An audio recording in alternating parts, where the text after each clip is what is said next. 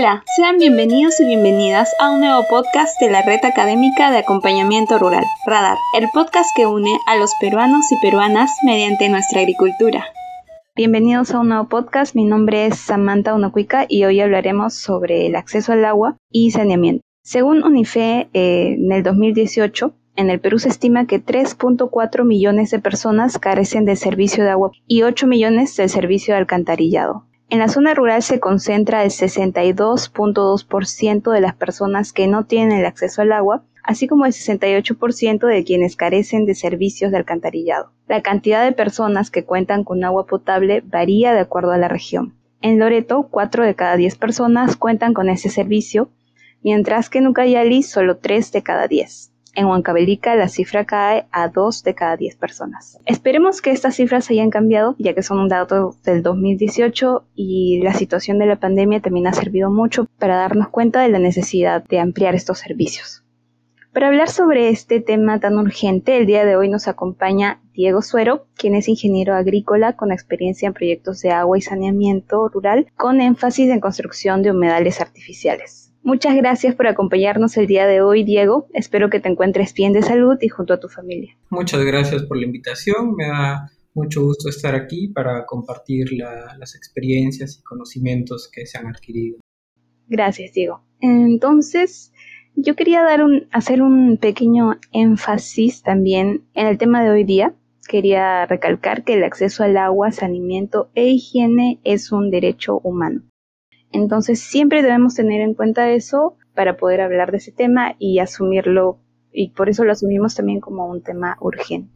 Entonces, Diego, para introducirnos ya en, en las preguntas, quería consultarte algo inicial, ¿no? ¿Nos podrías comentar a qué llamamos agua segura, agua potable y saneamiento? Claro. Este, bueno, el agua potable o, o segura es el agua que sirve para el consumo humano, ¿no?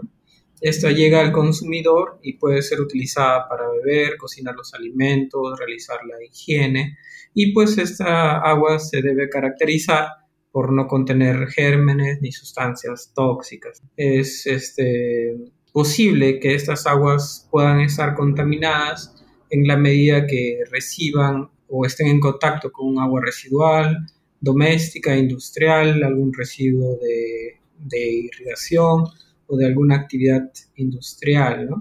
Entonces es importante que estas aguas reciban eh, un tratamiento para asegurar su potabilización. Y en cuanto al saneamiento, pues abarca toda la serie de tecnologías, procesos para lo que sería la gestión de las aguas residuales. Quizás ya lo explicaré un poco más adelante, todas las tecnologías y y opciones que hay para manejar de manera segura ¿no? lo que serían las aguas residuales. Bien, Diego.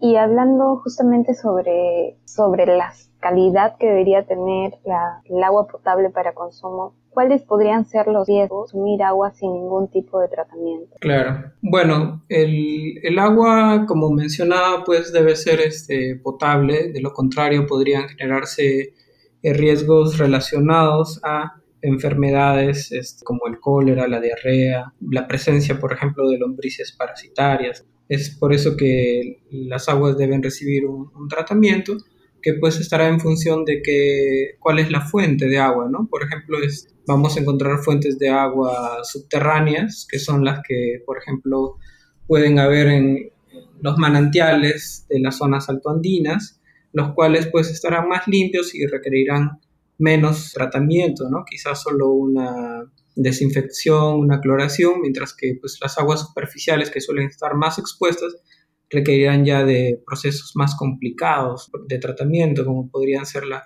floculación, coagulación, la sedimentación, para que puedan ser aptos para el consumo humano, ¿no? Y quizás aquí quisiera mencionar eh, un aspecto que a veces simplemente con el concepto de agua potable no es suficiente, ¿no? Por ejemplo, me ha tocado visitar lugares en las zonas altoandinas ¿no? del Perú, donde en teoría pues la población tenía un sistema de agua potable funcional, ¿no? Las estadísticas seguro que estaría como una población que cuenta con, agua potable, pero cuando uno va a ver la infraestructura o cómo llega el agua a cada casa, pues uno se da con la sorpresa que en muchos casos el agua viene cargada de, sedimentos, de restos de materia orgánica, este, o en muchos casos la infraestructura ya pasó su tiempo de vida y no ha recibido ningún mantenimiento, muchas casas que no están conectadas al sistema de agua potable, ¿no? Entonces, eh, ahí hay un concepto interesante que maneja la OMS, que es una clasificación de cinco categorías, las cuales eh, categorizan el sistema de, agua potable no solo en función de que si una población tiene agua potable o no, si, sino, por ejemplo, si, una, si la población dispone de una fuente gestionada de agua, ¿no? una, una fuente gestionada de forma segura, o si la población tiene una, un sistema simplemente básico, limitado, no mejorado o simplemente no hay el servicio, ¿no? Y esto permite entender de mejor manera cuál es la situación real de, de esa población. Quizás nos sirve para entender y recalcar que no es solamente que exista un, un sistema, ¿no? sino también tener en cuenta cómo está funcionando y sobre todo cómo llega el agua a finalizar a las casas, ¿no? a las viviendas del consumo. Em, también hablando sobre, sobre saneamiento, ya nos podrías hacer algunos comentarios sobre las aguas residuales, los tipos o las diferencias que podemos encontrar con respecto a las aguas residuales. Una manera mm, no tan complicada de clasificar, de identificar las aguas, por ejemplo, eh, en una casa, podría ser diferenciándolas entre si son aguas grises o aguas negras. Eh, por ejemplo, ¿a qué podríamos llamar aguas grises? Podrían ser este, todas las aguas provenientes de, los lavaderos, de la ducha, del lavado de, ropa, de platos, y pues que se caracterizan por no contener materia fecal. Estas aguas residuales, por lo tanto, son un tanto más sencillas de ser tratadas, eh, requieren menos proceso para ser tratadas y quizás reutilizadas. Solo como dato a quienes conozcan de los oyentes, ¿no? en la, Universidad Agraria La Molina, en lo que sería la, la, puerta principal, este, hay una, hace ya varios años cuando estaba estudiando se construyó un baño para el personal de seguridad de, de, la puerta y lo innovador fue que las aguas residuales provenientes del aseo de, lavado de manos y de la ducha eran tratadas en un pequeño humedal que estaba al costado del baño, lo cual nos enseña de que, por cierto, el humedal es una tecnología de tratamiento de aguas residuales que es bastante, es prácticamente como una pequeña jardinera.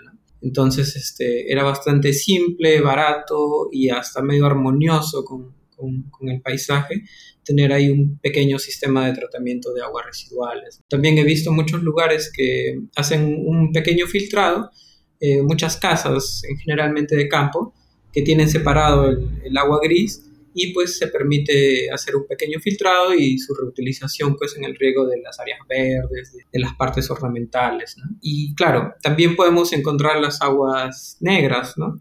y ya serían las aguas que provienen de, del inodoro, aguas que tienen pues eh, materia fecal dentro. Ya cuando uno habla de materia fecal ya es, es, más complicado pues porque muchas enfermedades se transmiten por la materia fecal y los procesos de tratamiento ya son más complicados, ¿no? Pero tampoco es algo del otro mundo y también hay muchas experiencias interesantes, tanto a nivel doméstico, ¿no? Como a nivel ya eh, urbano de tratamiento y reuso de las aguas residuales. Y quizás solo para mencionar eh, una categoría más, quizás los lodos, ¿no?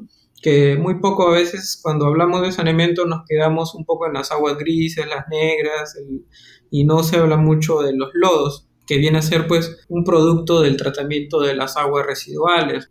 Me tocó estar en el Latinosan del 2019 que fue en Costa Rica y uno de los aspectos que recuerdo que se mencionaron era pues de que en muchas ciudades eh, la mayor parte de la gente no tiene ni idea dónde van los lodos y que si era un punto interesante eh, discutirlo e incluirlo dentro de las políticas de saneamiento. los lodos básicamente son un subproducto de, del tratamiento de las aguas residuales que en muchos casos no, no son tratados o no se encuentra la solución tecnológica ideal para su procesamiento.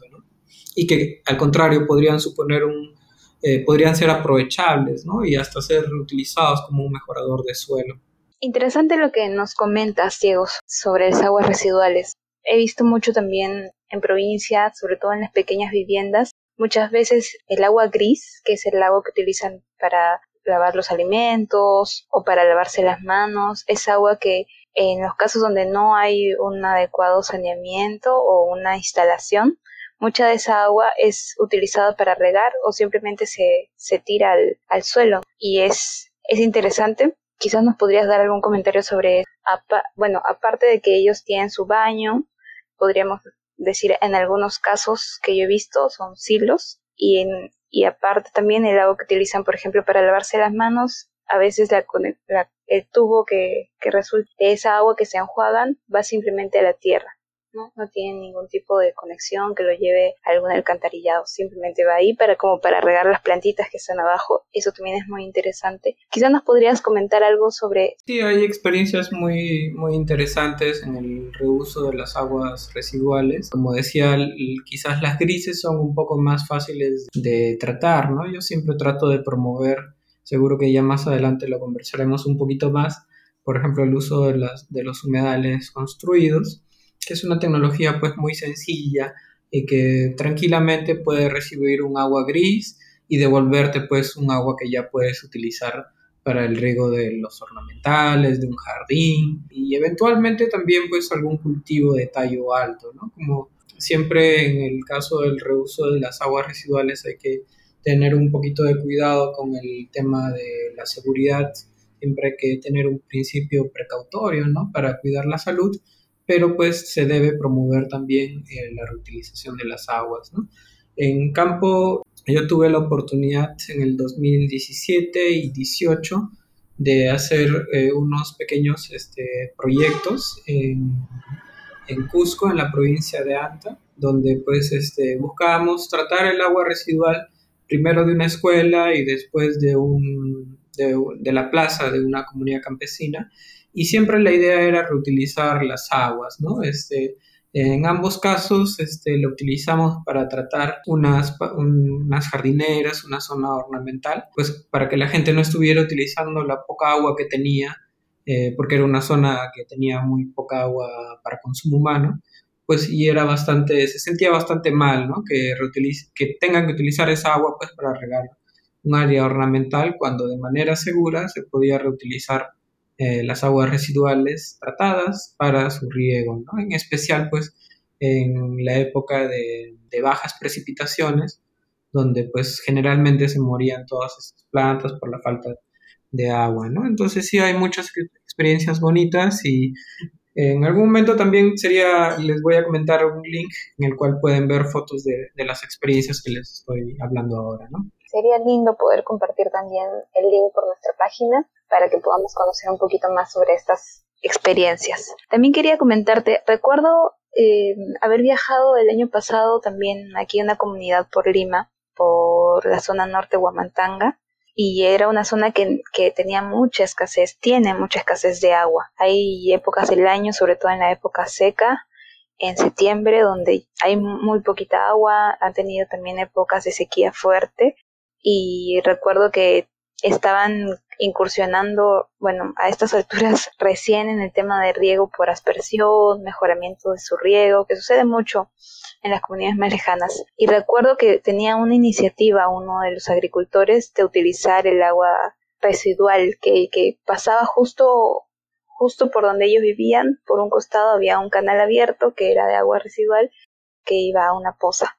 Y él tuvo la iniciativa de utilizar esa agua para, sin ningún tratamiento, ¿no? Solamente un filtro y bueno, de alguna manera les estaba resultando que sí tengan sus cultivos, de alguna manera les estaba dando estaba dando alimentos, agua a los cultivos, pero ¿qué riesgos puede tener eso? ¿Qué tan adecuado o no recomendable sería utilizar las aguas residuales sin ningún tipo de tratamiento para riego de nuestros cultivos? Bueno, sí, pues en un escenario de cambio climático, de escasez de recursos hídricos, cada vez se vuelve más un problema el agua tanto para consumo para riego, ¿no? Y, y el ejemplo que tú dabas se da en muchos sitios. Este, yo también hace poco estuve en, la, el distrito de Tupicocha, en, Guarochirí, Y también me topé con personas que usaban, claro, en este caso era un poquito diferente, pero que usaban un agua de un riachuelo, pero al cual llegaba eh, uno de los dos colectores de desagüe de la, de la comunidad, ¿no? Entonces claramente era un agua contaminada y que pues no tenían más alternativa que utilizarla en sus riegos, porque era la única fuente de agua que tenían ahí, ¿no? Entonces, esto es algo, pues, este, un poco preocupante en la medida, pues, de que muchas enfermedades se transmiten por, las aguas residuales, ¿no? Eh, una persona enferma defeca y esa agua, eh, esas heces eventualmente van a llegar al agua de cultivo, donde se puede ver afectada la salud de la persona que está trabajando ahí o a través de la cadena alimenticia, pues a través de los alimentos, eh, el posible consumidor de, ese, producto eh, agrícola, ¿no? Entonces es bastante preocupante en la medida, pues, de que se relaciona con enfermedades diarreicas, cólera, lombrices parasitarias que pueda tener la persona. Hay muchas muertes anualmente por el consumo de, de aguas contaminadas, ¿no? Entonces sí es un, tema que hay que tener mucho cuidado y que pues se debe tratar de, promover tanto desde el Estado como las universidades como las diferentes organizaciones el promover el reuso pero de una manera segura, ¿no? que no ponga en riesgo ni la salud del operador, del, del trabajador ni del consumidor final. ¿no? Sí hay que tener mucho cuidado con las enfermedades y hay que recordar que Incluso muchas de esas personas que, comentamos que, viven en zonas un poco apartadas a veces, este, se les dificulta más todavía el tener acceso a un centro de salud, complicando más aún su situación. Encima que tienen que consumir un agua o un producto contaminado, encima no hay un sistema, de, un centro de salud cercano, pues se ven doble o triplemente afectadas. Y sí eh, se debe promover de manera segura el reuso de las aguas residuales, ¿no? Yo me acuerdo que cuando estudiaba en la universidad el reuso de las aguas residuales era algo, pucha, para mí sonaba algo súper lejano, algo que, que, llegaría pues dentro de muchísimos años, sin embargo ya cada vez es una, una realidad, ¿no? Hace un par de meses estuve en una conferencia que hablaban sobre la valorización de las aguas eh, residuales. Ya no solo se valora ahora, ahora las aguas residuales tratadas, sino que ya existe una valorización de las aguas residuales sin tratamiento. Eh, hay el caso de la empresa Agrocasa que está en Ica, que se había planteado que al 2022, bueno, no sé qué tanto haya afectado el, coronavirus o cronograma, pero al 2022 se había trazado que la mitad de las aguas que iban a utilizar para el riego de sus productos eh, agrícolas iban a ser aguas residuales tratadas. Y esto lo habían logrado con un convenio con la empresa prestadora del servicio de saneamiento de ICA, donde pues la empresa Agrocasa les pagaba por las aguas residuales domésticas, porque era un, volumen de agua residual muy grande, ¿no? Que podía ser reutilizado para, para el riego de manera segura de sus cultivos, ¿no? Entonces ya prácticamente es una realidad esto eh, incluso en nuestro país, ¿no? Que a diferencia de otros países quizás le falta aún desarrollar eh, políticas y mecanismos para el tratamiento y reutilización de las aguas residuales. Qué interesante el, el, ejemplo de agrocasa, ¿no? Llegar a pagar por las aguas residuales para que las puedan utilizar para su riego. Muy interesante, yo creo que eso también debería ser súper rentable, y incluso para el Estado, si el Estado lo llega a hacer para implementarlo para la agricultura familiar, que es la que alimenta a, las ciudades de, del Perú. Y quería quizás, Diego, si nos podrías comentar, si yo vivo, en, si en mi comunidad, cerca de mi comunidad hay una planta de tratamiento de agua, ¿cuáles serían los componentes que debería tener esta planta? Si es para agua potable o en el caso de que sea saneamiento, ¿cuáles serían los componentes básicos quizás que deberían tener? Depende, ¿no? Por ejemplo, primero en el caso si estamos hablando de agua potable, un poquito mencioné al comienzo que dependía de qué fuente o de dónde estábamos hablando, ¿no? Por ejemplo, si viene de un manantial, eh, ya sabemos a estas alturas que por lo general los manantiales eh, llevan un agua más limpia. Claro, siempre puede existir por ahí pues alguna clase de contaminación, por ejemplo, por las actividades de ganadería que se puedan hacer en esas zonas altas, pero por lo general son aguas más limpias y que eh, con una buena estructura de captación del sistema de agua potable y un buen reservorio bastaría en muchos casos simplemente con un proceso de cloración, ¿no? Un proceso de cloración y una red de distribución que lleve desde el reservorio hasta las casas el, agua potable. Ya en lugares donde el agua viene, por ejemplo, de una fuente superficial como un eh, río, ahí sí que ya es más complicado porque basta con darse una vuelta por el río Rímac o cualquier río grande para ver pues cómo cada zona urbana prácticamente descarga todo su colector de desagüe al río, ¿no? Incluso en muchos casos empresas, industrias descargan todas sus aguas residuales llenas de químicos, llenas de metales pesados y cosas la fuente de agua superficial, ¿no? Entonces ahí ya es más complicado el tratamiento. Ya quizás tenga que incluir procesos de no solo de sedimentación, sino también pues de floculación, coagulación, varias este, cloraciones. Entonces ya es un poco más complicado, ¿no? Pero en general esos componentes podría tener este, un tratamiento de un agua potable si es que viene de un, de un manantial o si viene de una de un agua superficial. ¿no? En el caso de las aguas residuales, un poco también depende, porque podríamos estar hablando de un agua residual de una fuente, por ejemplo, de todo un distrito, de toda una comunidad, o si estamos hablando solo de, de una casa o de un barrio, ¿no? Por lo general, es más complicado tratar aguas residuales pues de todo un municipio, de todo un distrito, ya que pues este, la carga orgánica que viene es muy alta, como mencionaba, incluso a veces hay contaminación por parte de industrias y pues requiere procesos este, más complicados, ¿no? Por ejemplo, eh, encontramos procesos físico-químicos, procesos biológicos, la combinación entre estos procesos, mientras que eh, quizás a nivel más pequeño, por ejemplo, de un, de un barrio, de unas cuantas casas, el tratamiento puede ser más simple, ¿no? Por ejemplo, en lugares donde no se puede hacer el alcantarillado y que llegue a una planta de tratamiento, en muchos casos en las zonas altoandinas, eh, encontramos eh, que se hace una solución casa por casa, ¿no? Es muy habitual ahora encontrar que cada casa está conectada a, por ejemplo, una tecnología de tratamiento primario que puede ser el biodigestor o un tanque séptico, seguido de generalmente se hacen pozos o zanjas de infiltración o alguna tecnología de tratamiento secundario que garantice que no estás contaminando el suelo cercano a, tu casa. ¿no? Entonces dependería un poco de, la escala y de dónde estamos hablando que se puede realizar este tratamiento. ¿no? Hay diversas opciones tecnológicas para eso. Justo creo que esta, toda esta situación del COVID, de la pandemia, a nivel mundial nos, nos ha demostrado que, que, no, que, el agua es, bueno, como mencioné al inicio, es un derecho humano, y justo nos ha demostrado con mayor rigurosidad la importancia que tiene esta, el de poder acceder a ella.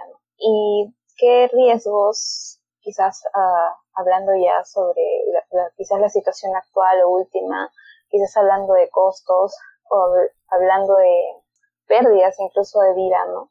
¿Qué riesgos podría causar la falta de agua, agua potable, alcantarillado o cómo se relaciona?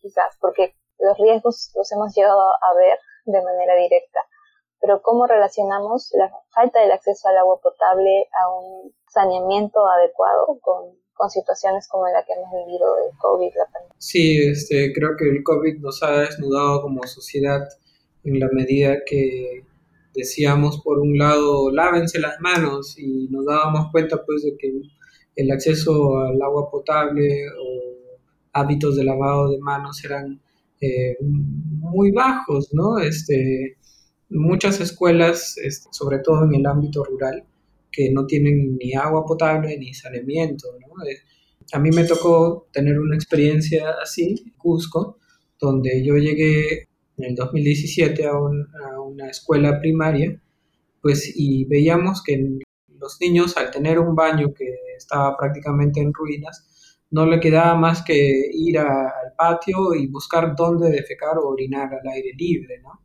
Entonces es un tema bien, bien, bien dramático de que tenga que haber escuelas en estas condiciones, ¿no? Incluso ya se está hablando del regreso a clases y, y, las cosas no han cambiado, sigue habiendo una falta de acceso a agua y saneamiento muy, muy grande, ¿no? Que claro, de por sí ya pues hace las cosas muy complicadas para las personas que viven en esta situación y encima sumarle un tema como, como el COVID, ¿no? Ha sido ya pues eh, crítico. Y no solo en escuelas, ¿no? Donde de por sí el problema es grave, sino también en centros de, de salud. Yo me quedé sorprendido, veía un dato de la, la OMS, pues, que decía que uno de cada cuatro centros de salud no tenía acceso al servicio de agua potable. Entonces, ¿cómo podemos hablar de atención centro de salud si ni siquiera existe agua potable o, o acceso al lavado de manos? Eh, recuerdo que en Latinosan también se mencionó de que, por ejemplo, una escuela pudiera tener acceso al, al agua potable. Se había diagnosticado que menos del 10% de las escuelas rurales tenían prácticas de, adecuadas de lavado de manos, ¿no? Y sí, pues eso es una realidad que basta con darse una vuelta por una escuela rural para, para presenciar, ¿no? Y ahí creo que debería haber un énfasis mayor en la promoción del lavado de manos, no solo en el acceso al agua potable y saneamiento, ¿no? Entonces sí es un tema crítico que de por sí estaba en muy mal estado y que con la pandemia, el COVID, se ha vuelto aún peor, ¿no? Y pienso que deben haber medidas prontas, ya que ahora, por ejemplo, se habla del regreso a clases ¿no? de los estudiantes, para que no sigan en estas condiciones, que a las finales se traduce pues enfermedades diarreicas, en alta mortalidad de la población infantil, en muchos casos incluso el acceso a, la falta de acceso a agua potable está relacionada con el abandono de, los niños eh, en la escuela. Eh, hay un tema que vi hace mucho tiempo, bueno, en el 2017, sobre estadísticas de la higiene personal de la menstruación eh, que hacían que ante la falta de acceso de agua en las escuelas, las niñas sean más propensas a, dejar los estudios, ¿no? Lo cual es un tema pues que está más presente de lo que realmente nos imaginamos. No había llegado a pensarlo de esa manera quizás a veces no nos adecuamos a la situación que vivimos, ¿no? Un poco cómodos, pero también debemos tener en cuenta que, que no todos tenemos una vida tan cómoda y deberíamos poder acceder a ella, sobre todo los niños, ¿no? Yo también estuve leyendo un poco más para poder tener esta, esta entrevista, esta conversación, y es, es grave la situación, incluso antes de la pandemia, como tú mencionas, los riesgos de mortalidad por enfermedades como cólera, diarrea, que ya deberíamos haberlo superado hace muchos años, todavía persisten en el país y también a nivel mundial. Creo que también para agregar quizás a tu respuesta, eh, también hay un, si lo vemos quizás en costos, ¿no? También hay un impacto económico muy grave en no poder prevenir estas enfermedades, en no, en tener el acceso adecuado para tanto para el lavado de manos como para agua potable y el adecuado saneamiento, porque va a limitar y ha limitado como en la pandemia a, a las personas, a las personas que generan los ingresos, se generan más costos. Creo que ha sido claro lo que hemos visto a nivel nacional, eh, la crisis en la que actualmente estamos eh, no solamente Perú, sino también los países de Latinoamérica por este problema tan grave que tenemos, ¿no? los países del tercer mundo. Entonces también es importante, esperemos que se, que se puedan llegar a proyectos y a planes eh, completos para que se pueda realmente llegar a ese acceso a agua tan importante para, para todas las familias a nivel, a nivel rural, sobre todo que es donde parece que la situación es mucho más difícil y el acceso al agua es mucho más limitado. Quizás en este punto podríamos profundizar un poco más sobre el tema que nos has venido comentando, que son algunas opciones de tratamiento o nuevas tecnologías sobre el tratamiento de, del agua relacionadas quizás a la naturaleza, a los, a los humedales artificiales, como nos, podías, nos habías comentado. Bueno, yo siempre trato de meter el tema de los humedales en, en cualquier discusión sobre saneamiento que haya, porque para mí es un tema muy, muy interesante y que quizás no ha recibido toda la atención que debería pero que felizmente año a año vemos eh, interés, publicaciones y hasta proyectos. Los humedales, también llamados humedales construidos, artificiales, o también se les denomina sistemas naturales para el tratamiento de las aguas residuales, es una tecnología eh, que trata un poco de emular eh, los procesos de tratamiento que se llevan a cabo de manera natural en los humedales. Se busca replicar, por ejemplo, procesos de sedimentación,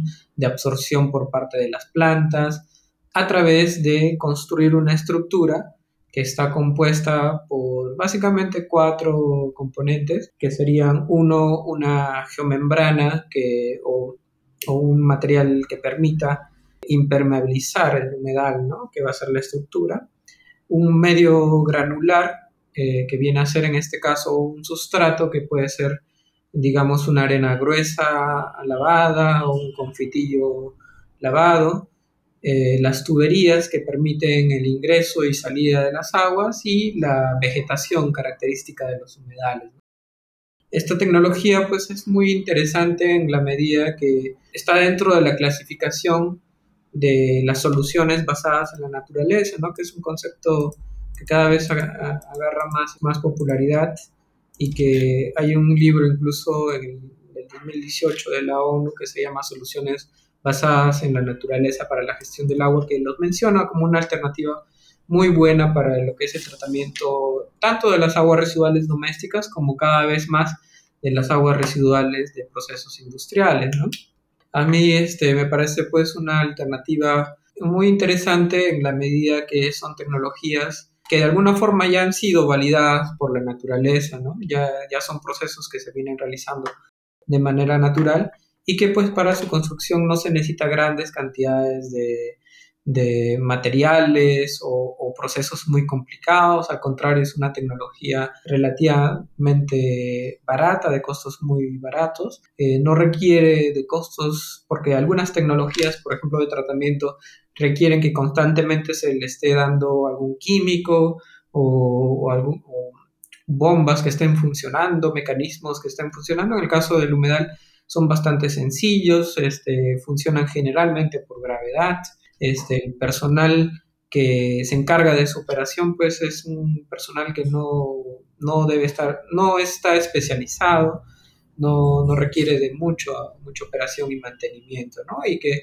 se articulan bastante bien con lo que es la arquitectura del paisaje, en la medida, pues, de que utilizan plantas locales, se pueden combinar diferentes tipos de plantas o se pueden incluir algunas plantas ornamentales y también pueden variar en forma, se pueden acomodar al lugar donde se quieran implementar. Y algo interesante también es de que son bastante eficientes porque ya ha habido muchas experiencias cuanto, por ejemplo, a su aplicación en las aguas residuales domésticas, donde como tecnología de tratamiento secundario puede alcanzar hasta 90 o más por ciento de eficiencia de remoción de, por ejemplo, la DBO, que es un indicador de materia orgánica, ¿no?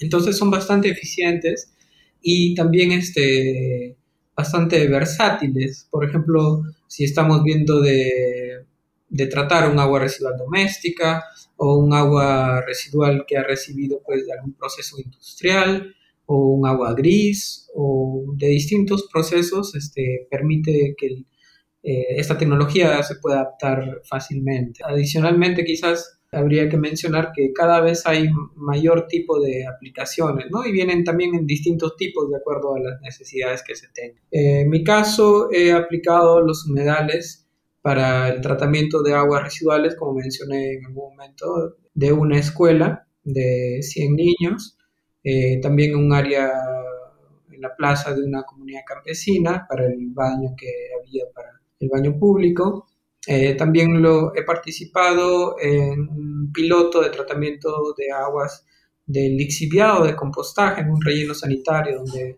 demostraba la, qué tan efectiva puede ser la aplicación de los humedales, ¿no? Y no solo, eh, a pesar de ser un sistema biológico, digamos, y a veces los sistemas biológicos varían bastante de acuerdo a las condiciones ambientales en donde los aplicamos, eh, me ha tocado la oportunidad de aplicarlas tanto en zonas altoandinas muy frías como también en, el norte, en Jaén, donde tenían pues condiciones totalmente diferentes y en todos los casos han respondido de manera muy efectiva, de una manera muy, muy eficiente para, para como tecnología de tratamiento de aguas residuales. Interesante, Diego. ¿Tú cómo ves los humedales artificiales? ¿Cómo lo ves como proyección a, futuro? ¿Crees que tenga que, se utilicen más? Este, sí, la verdad que veo eh, con mucho optimismo el uso de los humedales en el Perú y me baso pues eh, no solo en, mi, optimismo acerca de la, de la tecnología, sino que pues este, cada vez eh, se ven más las empresas que optan o los municipios que optan por esta tecnología. incluso la conferencia, uno de los puntos más importantes donde se discute el tema de los humedales como alternativa tecnológica es la Conferencia Panamericana de Sistemas de Humedales y que la cuarta edición fue aquí en, Lima, ¿no? en Perú. Y hubo muchos trabajos muy interesantes, se presentaron, por ejemplo, eh, empresas que aplicaban aquí en Perú los humedales como opción tecnológica. ¿no? Y, y, cada vez lo veo más eh, presente, ya no, es, eh, ya no solo es digamos, un interés eh, de investigación científico, sino cada vez veo aplicaciones reales en distintas partes de nuestro país y considerando pues de que eh, tenemos muchos, este, muchos humedales naturales con diferentes especies de plantas que podrían ser aplicados a, a los humedales, pues lo veo con mucho optimismo de que se sigan desarrollando, se siga investigando en la universidad Agraria La Molina, la profesora Rosa Miglio viene haciendo un trabajo muy interesante, muy amplio, eh, muy rico en resultados eh, en cuanto a, los humedales construidos o artificiales.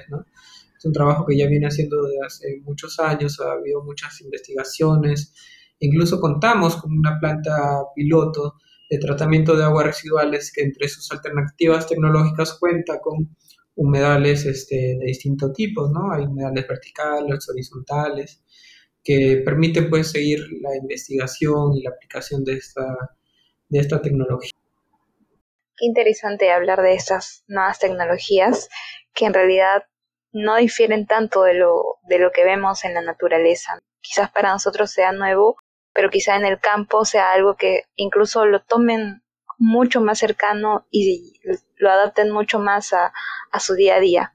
Qué sí, sí, sí, incluso, disculpa que te interrumpa, pero has mencionado algo interesante, que a mí cuando me tocó estar en, en este proyecto que mencionaba en la escuela, en la provincia de Anta, este, justo el municipio tenía un gran proyecto de, agua y saneamiento para todo Anta, y que incluía pues la construcción de lagunas de lagunas de oxidación de estabilización como alternativa tecnológica para el tratamiento de las aguas de todo el distrito y de Anta. Y este y justo cuando yo llegué a esta comunidad donde construí el humedal habían llegado del municipio buscando que se aprobara que en, ese, en esa comunidad se construyeran los sistemas de lagunaje.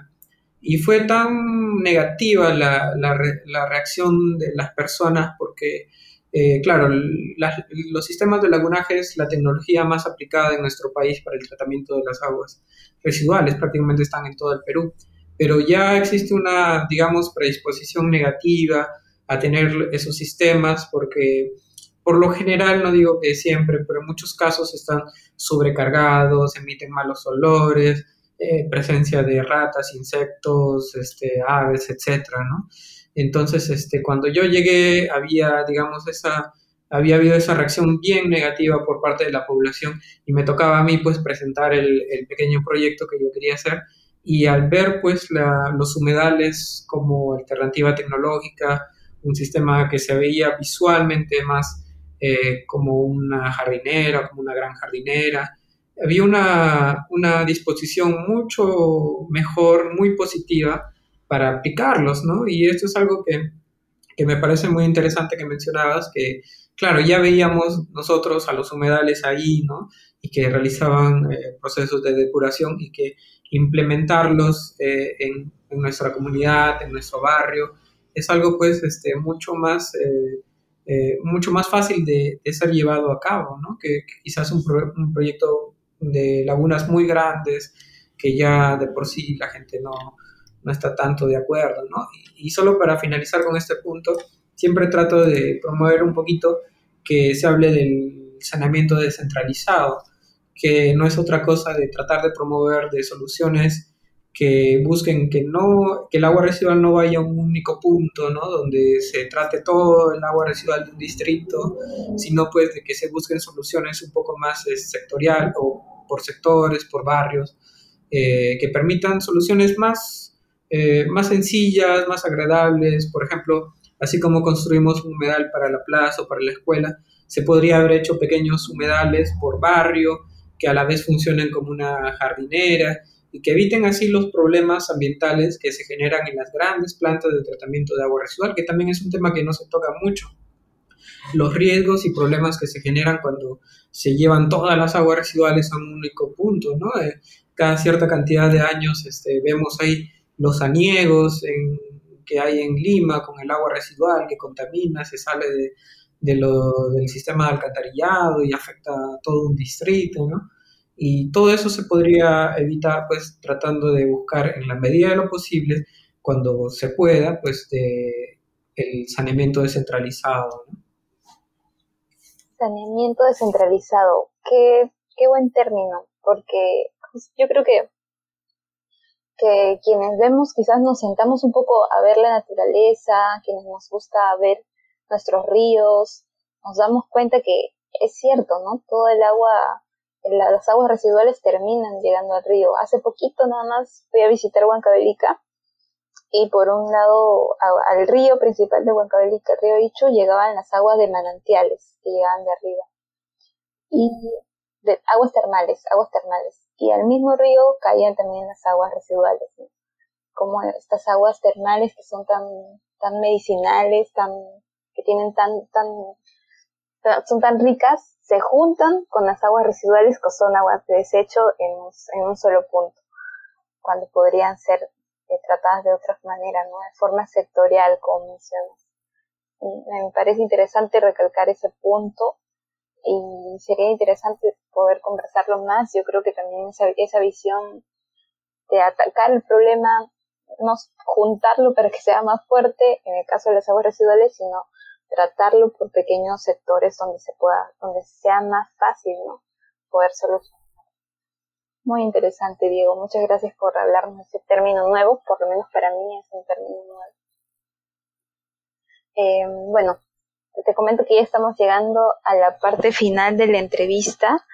Quizás nos, nos podrías hacer recordar un poco en este punto por qué es importante el agua segura, el agua potable que consumimos, la calidad que debe tener, eh, tanto para nosotros, quizás también para la agricultura, para la ganadería y también la importancia del saneamiento.